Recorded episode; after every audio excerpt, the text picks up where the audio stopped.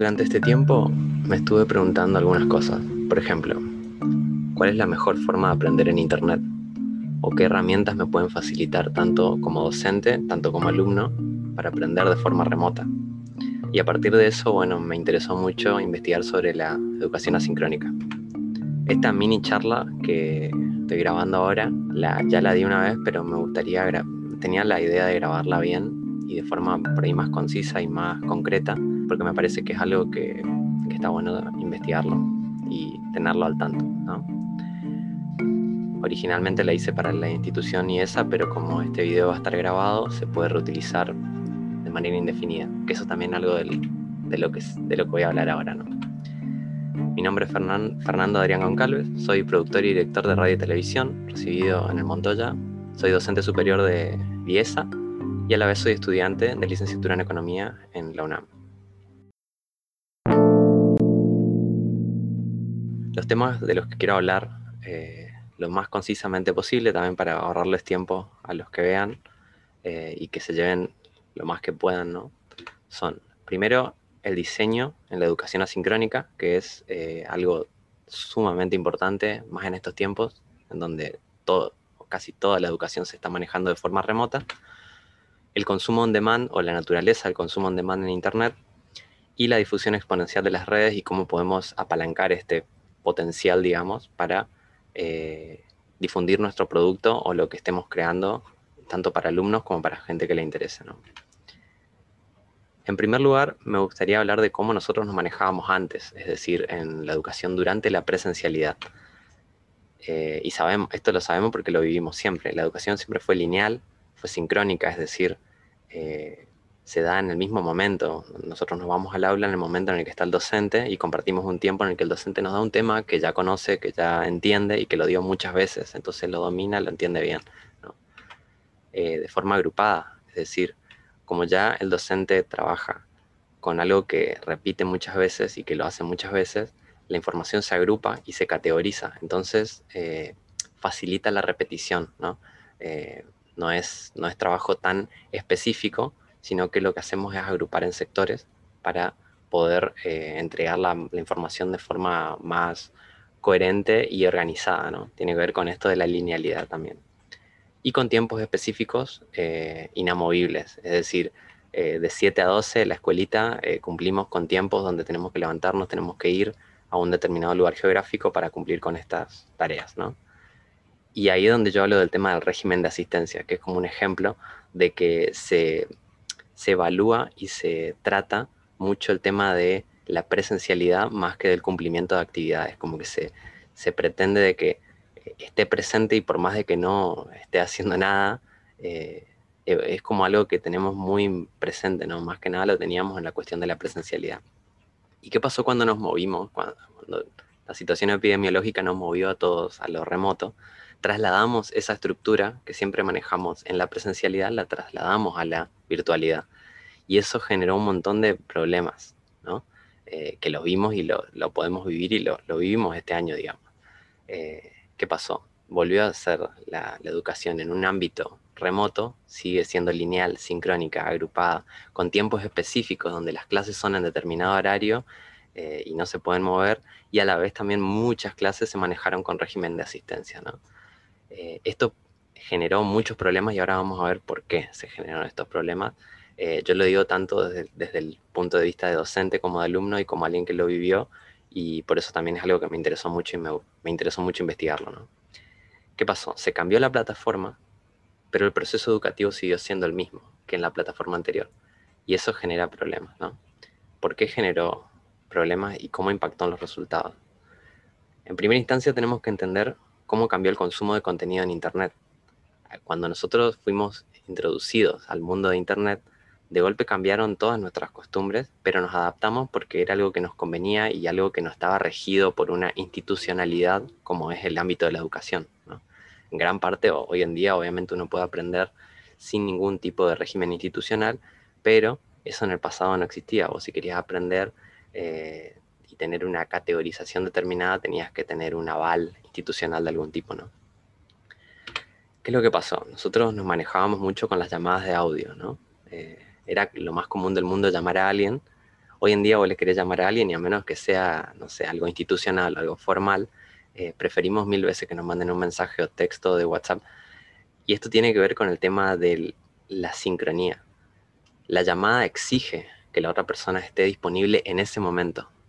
Mientras que un texto uno puede dejarlo pasar, uno puede tranquilamente decir, bueno, lo, lo voy a leer ahora en un rato, y uno puede disponer del momento que uno quiera para consumir ese material y no tiene que ser obligatorio en la presencialidad. Por eso los jóvenes hoy más que, más que nunca no les gusta que les llamen, les gusta que les manden un mensaje o les manden un audio. ¿no? ¿Qué otra cosa pasó? Nosotros consumíamos eh, la TV o el cine en horarios específicos. Teníamos eh, la película del sábado a las 10 de la noche, eh, teníamos la novela de la siesta, teníamos todos estos momentos ¿no? donde teníamos que estar ahí en la tele para poder verlo. Y de golpe se introdujeron plataformas como YouTube o como Netflix, donde nosotros elegimos el momento en el cual consumimos el contenido. Acá estamos empezando a ver un patrón que es algo que se aplica a Internet, pero no se aplica a todos los otros ámbitos donde nosotros nos manejamos, que tiene que ver con lo institucional, ¿no? Eh, más ejemplos, tenemos el periódico de la mañana, que es algo que nosotros religiosamente íbamos, o nuestros padres iban a comprar eh, el diario de todas las mañanas para recibir las noticias del día, porque era el único medio, ¿no? Ahora tenemos noticias 24 horas online, podemos buscar en Twitter si queremos actualizarnos de algo en el momento, tenemos en segundos información actualizada sobre lo que está pasando durante el día y nosotros elegimos el momento en el cual consumimos ese producto. ¿no? Entonces podemos ver que cuando se trata de actividad online, el consumo se volvió on demand. ¿Y a qué nos referimos con on demand? ¿no? Todo muy moderno, Internet.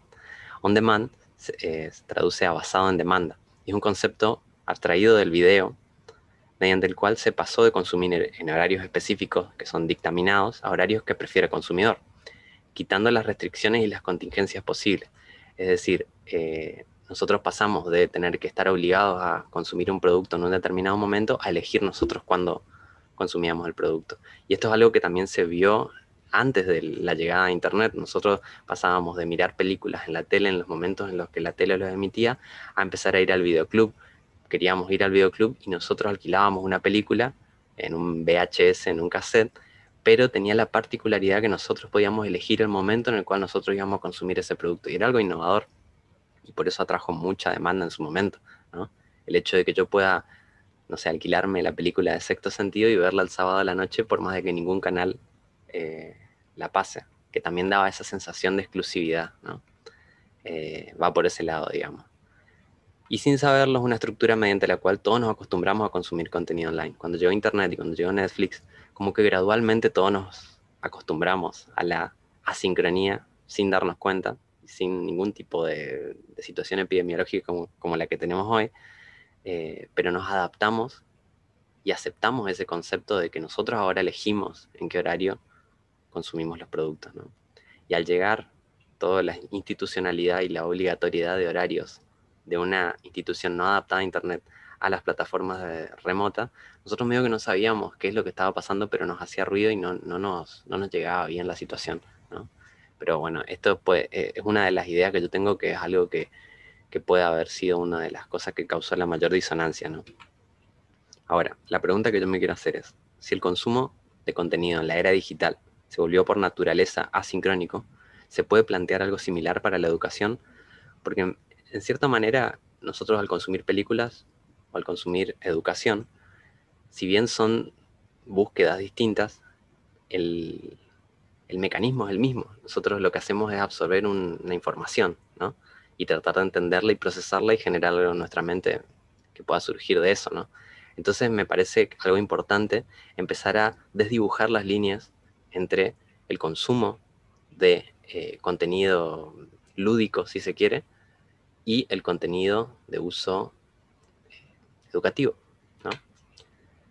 Esto lo hacemos en base a una adaptación de metodología. La metodología estándar eh, siempre fue lineal, como hablamos, sincrónica, asistencia y demás.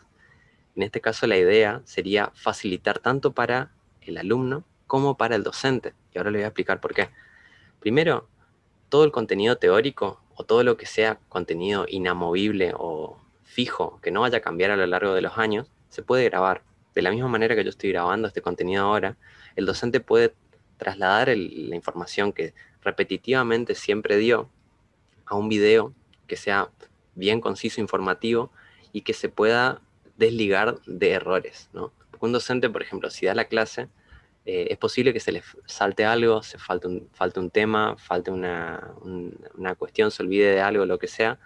Si uno graba un video y lo puede editar, o ni siquiera editar, esto, esto yo no lo voy a editar, lo estoy haciendo en vivo, pero va a estar grabado, eh, uno puede retocar el contenido o agregarlo con infografía y demás, de manera que sea más específico, es decir, menos agrupado, menos categorizado, más específico y eh, libre de errores que se puedan surgir en, el vivo del momento, que, se, que es lo que pasa, por ejemplo, con las clases de Zoom y donde tampoco... Eh, y ahí es donde entran las ventajas para el alumno. El alumno al, consumir contenido que ya está grabado puede poner pausa, puede volver hacia atrás si no entendió un tema, puede volver a verlo si quiere de nuevo, que es algo que con las clases de Zoom no se puede. Uno tiene que estar medio prestando atención a qué dice el docente. Si me va a preguntar algo a mí, tengo que estar tomando nota al mismo tiempo. Si dijo algo y no lo escuché, ya lo perdí. Eh, entonces me parece interesante ir introduciendo este tema de los videos grabados y qué otra facilidad tiene para el docente. Lo grabas una sola vez y lo subís y después es un activo que te va a seguir produciendo y va a seguir ahorrando tiempo del docente a futuro, porque una vez que uno graba el contenido y lo hace de forma lo más unilateral posible, uno puede directamente apalancar ese contenido y hablo apalancar como un aprovechamiento a largo plazo, donde si yo doy una materia determinada, por ejemplo, redacción de guion o eh, como alguna de las que estaba dando en, en IESA, yo puedo grabar un video con una clase y directamente al año siguiente usar el mismo video, ya que el contenido teórico no se modifica, ¿no? Entonces va por ese lado con el tema de los videos grabados, uno puede aprovechar, o sea, invertir tiempo en un inicio para crear contenidos y después utilizar ese mismo material, ¿no? Y esto se aplica a largo plazo, porque supongamos que en el futuro se vuelva la presencialidad, de todas maneras uno puede ocupar el contenido ese porque tiene, viene con infografías, viene con contenido y puede adosarse al contenido eh, que un docente puede mostrarlo también desde la presencialidad.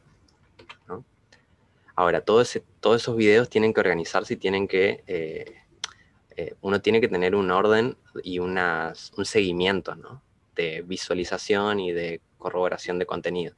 Y eso podemos usar con plataformas como Classroom, donde podemos, donde tienen herramientas de automatización, es decir, yo puedo directamente armar las clases y programarlas para que vayan llegando de semana a semana. Entonces yo, por ejemplo, en el inicio del cuatrimestre, yo ya puedo tener mi cuatrimestre armado en clases teóricas y lo que simplemente hago es asignar o sea, eh, hago que se registren los alumnos en el Classroom y lo que yo hago es asignar cada clase o cada módulo eh, que se vuelva público para el alumno en determinado momento o para el grupo de alumnos. Entonces yo directamente puedo trabajar el cuatrimestre entero en un día o en un par de días donde me ocupo de clasificar y de organizar todo el contenido que ya tengo grabado, que lo puedo tener de un año anterior o lo puedo grabar en ese momento, ¿no? y esa estructuración yo la puedo reutilizar después, en próximos cuatrimestres. Y por eso hablo de la facilidad para el docente, ¿no? Después, obviamente que no, no se puede hacer todo de forma sincrónica, pero la idea acá es facilitar y ahorrarle tiempo al docente, eh, mejorando la calidad del contenido y mejorando también todo lo que pueda llegar para el, para el alumno, ¿no? Entonces, una vez que tenemos el contenido teórico inamovible, grabado y estandarizado para eh, que el alumno lo consuma, nos tenemos que manejar, eh, el alumno obviamente va a tener consultas y va a haber cuestiones prácticas que va a haber que tratarlas. En las materias que son más teóricas, esto es genial, funciona re bien. En las que son más prácticas, capaz va a servir en cierta medida, pero bueno, la idea es que sea algo también gradual y que sea progresivo, ¿no? Las consultas sí van a tener que ser de forma sincrónica, pero van a tener la facilidad de que el alumno ya va a poder eh, procesar la información previamente a partir de varias veces que pudo haber visto el video, no importa lo, complicado que sea, si está bien explicado, tendría que funcionar. Y también los, alumnos le pueden dar como un feedback o una devolución al profesor en base a si se entendió bien el video y entonces ahí el docente puede volver a hacer un video mejorado, eh, recalcando los temas que por ahí el alumno no lo no vio y ese, ese video mejorado puede servir incluso durante más tiempo, ¿no? Más si el contenido teórico no se modifica, ¿no? pero sí, las consultas se realizan de manera sincrónica, pero ¿qué pasa? Las consultas van a ser un, un momento mucho, una inversión de tiempo mucho menor que sería si yo todos los años tengo que volver a dar el mismo contenido, ¿no? Entonces va por ese lado. Y después hablamos de una evaluación procedimental, que ahí es donde después vamos a ver los pros y los contras de la cuestión asincrónica, pero es algo que se puede, se puede tener en cuenta. Eh, tradicionalmente la evaluación se realiza a partir de dos instancias, por ejemplo, hablamos dos parciales, ¿no? Dos parciales y un final. Eh, y todo lo otro es como, no, no, no, entra mucho, si bien el docente tiene en cuenta ciertas cosas, pero la nota es la nota, ¿no? Entonces hablamos de que, esto es algo también que se dio en la, semana de capacitación y demás, que hablan de una evaluación procedimental, donde nosotros tenemos en cuenta eh, cómo el de alumno se va desarrollando frente a las tareas y si va visualizando los videos, si va completando los contenidos. Y en Internet hay un montón de herramientas que se pueden utilizar para aprovechar eh, una mayor llegada al alumno y ver si se cumplen esas instancias, puede sumar a una cuestión conceptual que se puede aprovechar para hacer una evaluación más procedimental, ya que a distancia es mucho más difícil eh, conceptualizar el aprendizaje del alumno en base a solo dos instancias de examen, ¿no? Entonces vamos por ese lado. Ahora, ¿qué ventajas tiene el diseño en la educación asincrónica? Primero nosotros hablamos de claridad, y esto es lo que yo le hablaba con la cuestión de los videos grabados, ¿no? permite planear con anticipación la mejor forma de transmitir el contenido, donde el docente puede agarrar y mirar su teoría. El docente es experto en su tema, entonces él puede mirar su teoría y decir, bueno, ¿cuál sería la mejor forma de expresar visualmente este contenido que yo estoy queriendo contar en base a de la manera en la que el alumno ya consume contenido en Internet? Eh, ¿Cómo puedo trasladar esta cuestión educativa a algo que sea atractivo para el alumno y crearlo en un contenido que después el docente lo pueda reutilizar, ¿no? Entonces va por ese lado. Y después hablamos del orden y optimización. Podemos organizar material teórico de una manera óptima y reutilizarlo, lo que nos da más tiempo para el docente de ocuparse sobre consultas, asesoría, entre otros. Es decir, el docente ahora al tener más tiempo, ya que no tiene que dar de nuevo la teoría, puede enfocarse en las consultas y dar mejores devoluciones y que el trabajo sea mucho más eh, concreto y, aprovechativo, digamos, que se aproveche más el tiempo en general, ¿no? obvio que todo no viene, no es todo genial, sino que también hay desafíos, ¿no? Y hablamos primero de la adaptación. Los contenidos están adaptados a la presencialidad. Si bien nosotros tenemos las plataformas, que es primero la plataforma presencial, que era la anterior, y nos pasamos a una plataforma no presencial, eh, modificamos el método, pero el contenido sigue estando adaptado al esquema anterior. Entonces tenemos que ver cómo adaptamos los contenidos a una bimodalidad en el sistema educativo que requiere una, una reestructuración de dichos contenidos, ¿no? Eso por ahí uno de los desafíos, pero bueno, es, cuestión de analizar el contenido más lúdico, como decía, y tratar de trasladar el contenido educativo a un esquema más eh, de entretenimiento, porque en sí es lo que nosotros estamos reacostumbrados a consumir en Internet, algo que nos entretenga. Entonces está bueno por ese lado. Otro desafío es la consistencia y hablo consistencia del alumno como del docente. Algo que aprendimos este año es que fue una lucha para todos eh, tener consistencia con la creación de contenido y con la llegada y que los chicos también estén atentos. Ya vimos que un gran problema es la deserción frecuente en la virtualidad y tendríamos que, uno de los desafíos sería buscar herramientas para mejorar la cumplimentación de actividades sin una supervisión directa, o sea, sin tener que estar directamente como era anteriormente eh, arriba del chico para que eh, cumpla con todo, sino que sea como algo que buscar qué, qué, incentivos podemos generar en el alumno para que éste cumpla con las actividades o qué actividades podemos generar para que sean más atractivas para el alumno. ¿no? Y después hablamos de la evaluación, que esto es lo que también hablaba antes, tradicionalmente realizada por exámenes puntuales sobre contenido, ahora requiere un tratamiento más transversal. Y hablo transversal en el sentido de que tiene que acaparar todas las instancias de evaluación que no tienen que ser solamente dos enfocadas en los, parciales, sino más con el progreso a lo largo de, la, instancia, ¿no? de la instancia de, cursado. Ahora, algo que quería hablar también, eh, después de todo esto, es la difusión exponencial en las redes. Cómo nosotros podemos apalancar Internet para poder aprovechar y difundir nuestro contenido de manera más eh, efectiva, ¿no? Eh, y obviamente llegar a más gente. Nosotros si nos manejamos, eh, nos manejamos siempre en, en, eh, las aulas, nosotros somos, por ejemplo, un docente con, no sé, 10, 20, 30 alumnos, y tenemos que dar las clases siempre a esos 30 alumnos. Entonces, ahí es donde nosotros hablamos de la educación de forma lineal.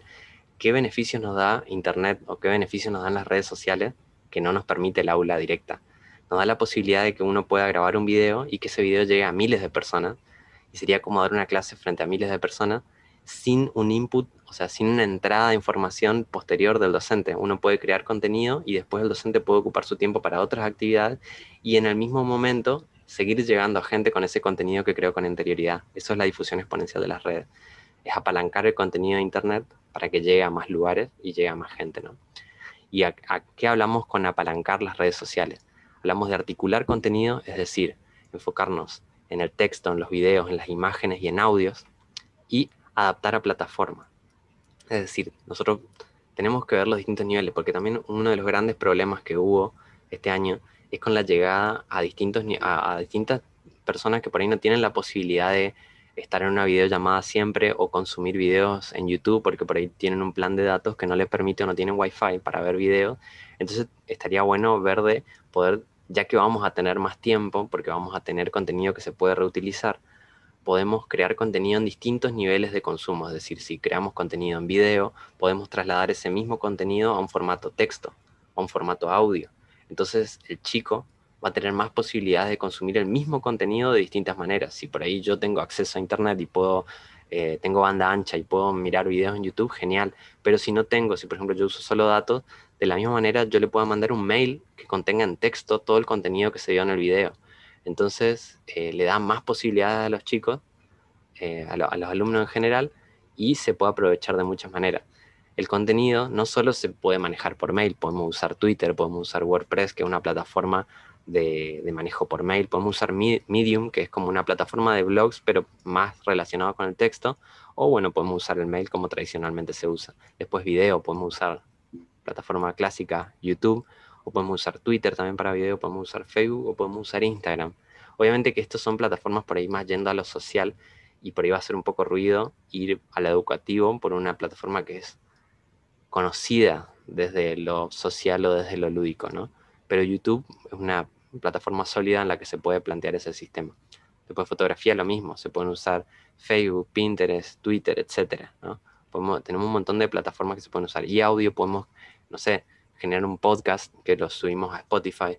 Eh, hay un montón de, formas que se pueden llegar o inclusive a partir de audios, un WhatsApp, eh, audios em, grabados, no sé, en cualquier plataforma se pueden mandar audio. Y otra cuestión que ahí también entra la sincronía. Si uno utiliza, hay una plataforma que se llama Discord, que se usa mucho entre los gamers o entre los que hacen streaming de juegos, o, estoy diciendo muchas palabras raras, pero eh, Discord es una plataforma que, es como WhatsApp, pero permite una clasificación por canales. Entonces uno directamente puede armar un grupo de estudio o de trabajo en Discord y tiene canales de audio donde uno puede ingresar y es una plataforma que permite una interacción más amena, porque el Zoom es como que te obliga a que uno esté siempre desde lo visual, ¿no? desde el video. Entonces Discord es una plataforma más de llamada de audio. Entonces eh, uno podría tranquilamente tener clases a través de Discord donde uno no necesite verse las caras y pueda directamente tratar por audio. Es una, opción que se puede también desde lo, desde lo sincrónico manejándose con audio. La idea es articular contenido, como les decía, adaptar a las plataformas que tenemos en Internet y crear productos a partir de esto. ¿no? Estos productos Hablo de producto y no de servicio porque es un contenido que nosotros vamos a crear y después lo podemos apalancar y reutilizar nuevamente si es que hablamos de teoría que no se mueve. Obviamente que si hablamos de un contenido que todo el tiempo está en cambio, en constante cambio, esto de crear contenidos y volver a reutilizar no va a ser tan útil. Por eso no se aplica al 100% de todo lo que existe. Pero para toda la, la, gran mayoría de las materias que se dictan tienen contenido no tan, no tan dinámico. La mayoría es concreto, si por ejemplo yo hablo de guion, eh, hay cinco o seis maneras de escribir un guion y esas maneras no van a cambiar de acá a cinco años al menos, no van a cambiar. Entonces yo puedo crear un video que explique eso y reutilizarlo, ¿no? Entonces va por ese lado. Entonces, ¿qué es lo que nosotros obtenemos con esta cuestión de la educación virtual? ¿Cuál es el resultado? si nosotros adaptamos la metodología, adaptamos el contenido a una situación de no sincronicidad Primero hablamos de educación no lineal. Yo puedo crear contenido que pueda ser consumido próximamente y yo puedo ocupar mi tiempo para enfocarme en las consultas, enfocarme en, si el alumno entendió, no tanto en si yo estoy dando bien el contenido porque yo no lo tengo que dar después, lo tengo que dar solo una vez. Eh, me puedo enfocar en las consultas, eh, en mejorar mi contenido, en, ir más a lo específico y menos a lo agrupado. Eh, va por ese lado.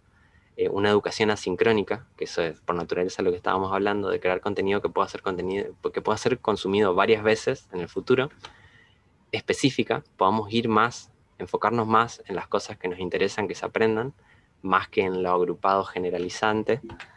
On demand, que quiere decir que el alumno pueda encontrar los momentos en los cuales consumir el contenido cuando esté más cómodo, cuando esté tranquilo, con su apunte sin la presión de tener que estar ahí respondiendo al, docente en presencialidad y adaptado a procesos y no asistencia. Hablo, eh, esto es como una forma graciosa de decirlo, porque no, es la asistencia en sí, pero es como una forma de decirlo que nosotros podamos empezar a evaluar los procesos y no tanto si están presentes o si están ahí con la cara, con la cámara prendida, ¿no? Va por ese lado.